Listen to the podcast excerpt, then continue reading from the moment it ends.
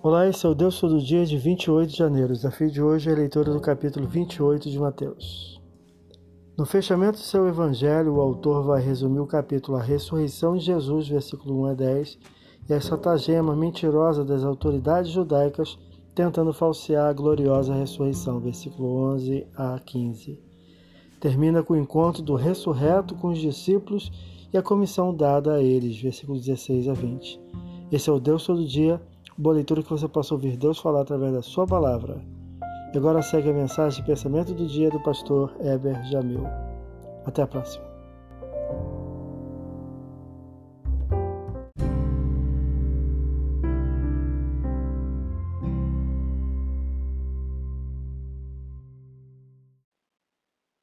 Pensamento do dia. Jesus é aquele que faz raiar o sol na vida daquele que passa por uma noite. Jesus traz esperança onde o luto se estabeleceu, onde parece não haver escapatória.